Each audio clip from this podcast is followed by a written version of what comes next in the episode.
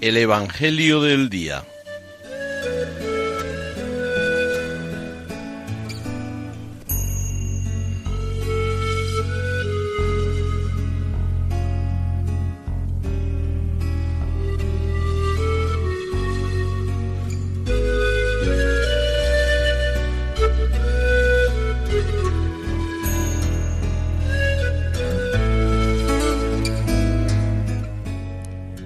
Del Evangelio según San Marcos.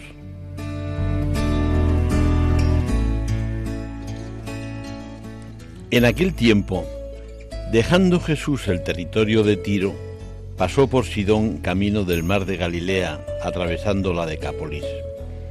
Y le presentaron un sordo que además apenas podía hablar, y le piden que le imponga la mano. Él, apartándolo de la gente, a solas, le metió los dedos en los oídos y con la saliva le tocó la lengua. Y mirando al cielo suspiró y le dijo, Efetá, esto es, ábrete. Y al momento se le abrieron los oídos, se le soltó la traba de la lengua y hablaba correctamente.